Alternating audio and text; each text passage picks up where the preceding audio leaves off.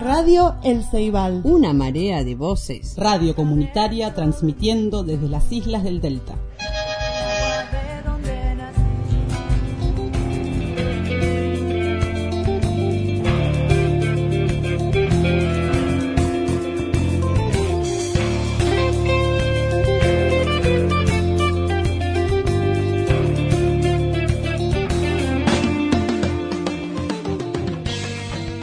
Para quienes buscan una literatura objetivamente revolucionaria y realmente operativa y funcional en favor de los intereses mediatos e inmediatos de las clases revolucionarias, mi obra literaria, para llamarla de algún modo, insuflada de individualismo, resulta por fuerza una expresión de la pequeña burguesía.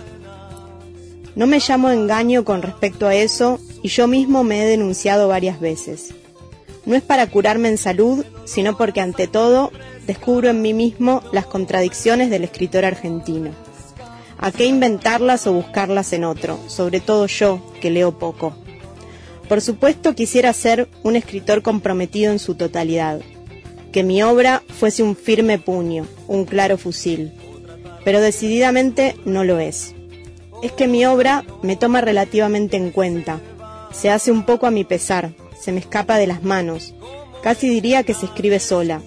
Y llegado el caso, lo único que siento como una verdadera obligación es hacer las cosas cada vez mejor. Que mi obra, nuestra obra, como dice Galeano, tenga más belleza que la de los otros, los enemigos.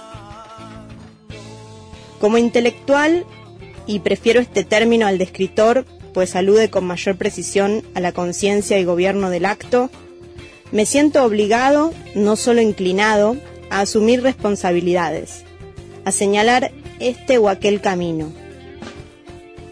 De todas maneras, es lo que la gente espera de nosotros. Nuestro coraje o nuestra debilidad es el coraje o la debilidad de un pueblo. Personalmente tengo una posición tomada no solo en el terreno político, algunos limitan el compromiso a eso y se olvidan del resto del hombre sino en todo lo que importa una decisión de tipo moral. Con todo, considero que el arte, que es el dominio de la pura libertad, no puede recibir imposiciones ajenas al arte mismo. Tiene sus propias reglas, su mecánica, para que sea arte y no otra cosa. Esto, por supuesto, no quiere decir que por espléndido que sea, no existan valores a los cuales estemos obligados por encima de él. Ser revolucionario es una forma de vida, no una manera de escribir.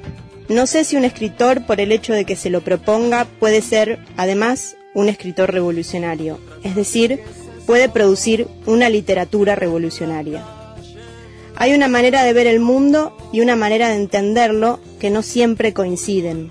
Es posible, y lo siento así, que a medida que me politice, se politice mi obra, como afirma Benedetti, lo cual no quiere decir que necesariamente sea mejor en términos literarios.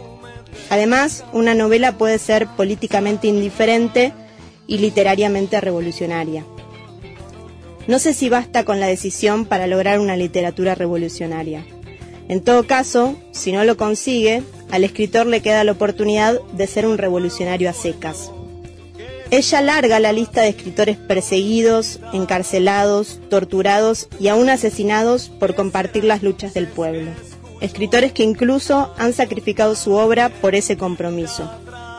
Ya no es una excepción encontrar un escritor que empuña las armas, arenga desde una tribuna política o posterga sus ambiciones personales, absolutamente lícitas, para poner su pluma al servicio de una causa.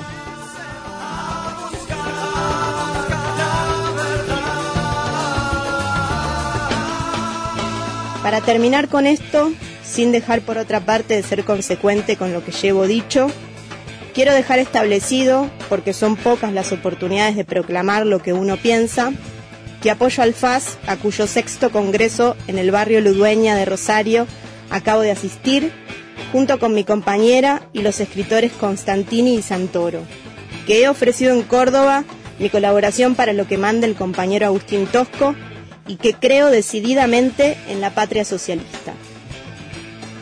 Más claro, imposible.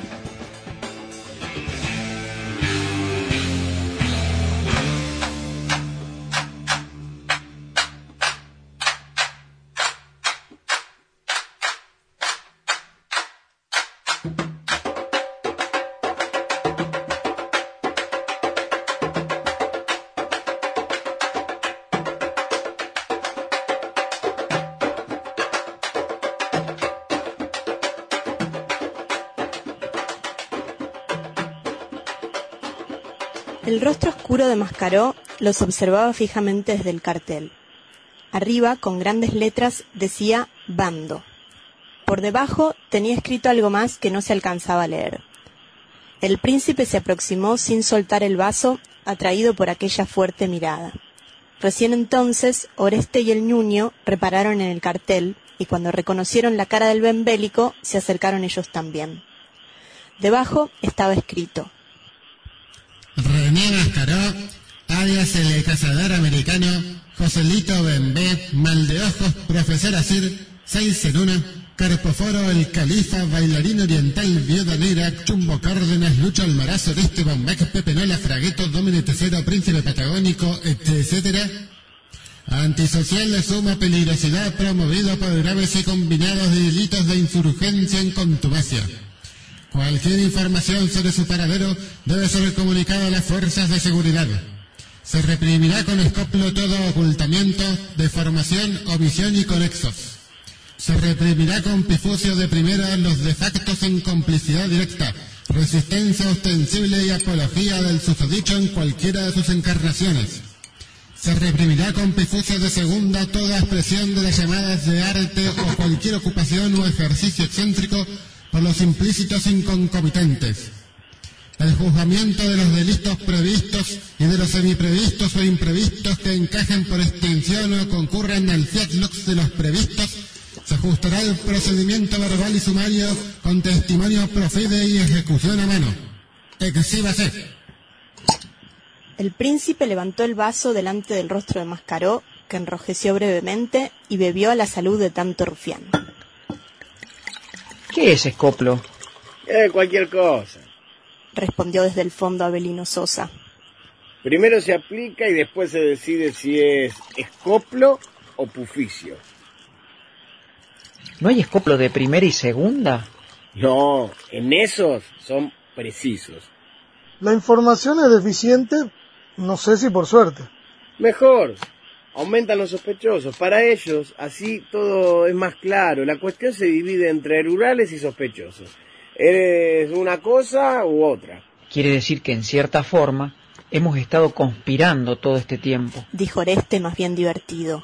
En cierta forma no. En todas. El arte es una entera conspiración. Dijo el príncipe. ¿Acaso no lo sabes? Es su más fuerte atractivo, su más alta misión. Rumbea adelante, madrugón del sujeto humano. Brindaron y bebieron por toda esa vaina.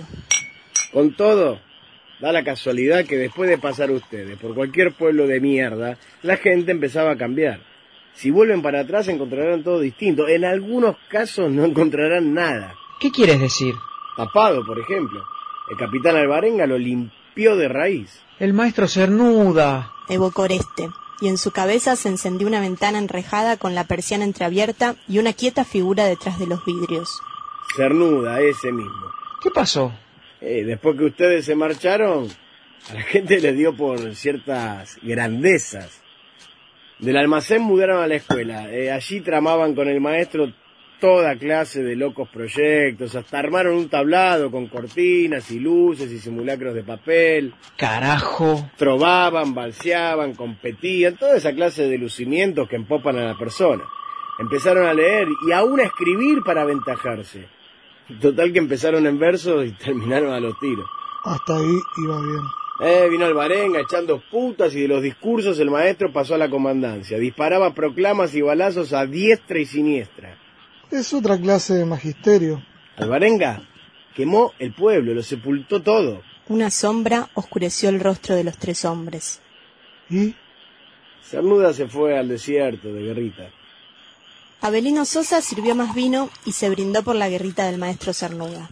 Después callaron y fue que sintieron todo el peso de la noche que cubría la tierra. En esa misma noche, Boctor galopa sobre el caballo Asir. Mascaró vigila desde lo alto de una loma. El maestro Cernuda anda en vela, con un puñado de papeles en una mano y un fusil en la otra, a la cabeza de una bandita de locos.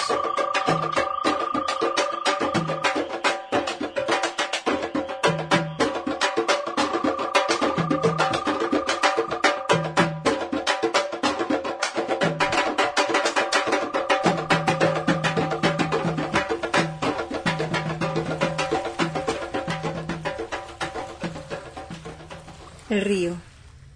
Los hombres, de alguna manera, tratamos de construir monumentos eternos. Nos aferramos a las cosas. El río es el tiempo irrecuperable. Es un paisaje de olvido. Es lo que más representa la vida del hombre. Nosotros queremos aferrarnos, fijarnos de cualquier forma por esa vocación de eternidad que sentimos. Pero lo concreto es que las cosas se mueren, que nosotros nos gastamos que cambiamos continuamente. En ese sentido, el río es despiadado y de lo más humano. Nunca es el mismo. Transcurre, cambia, se parece al hombre.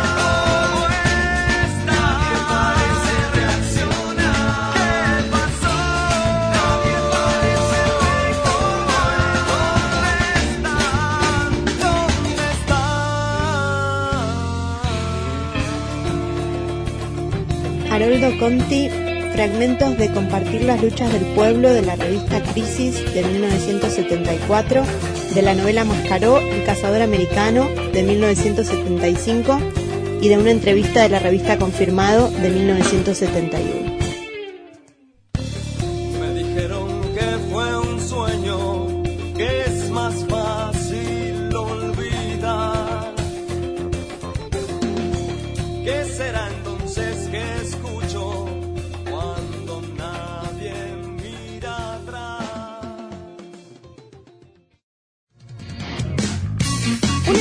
Producción de la Bibliotecoa Basilio Argimón.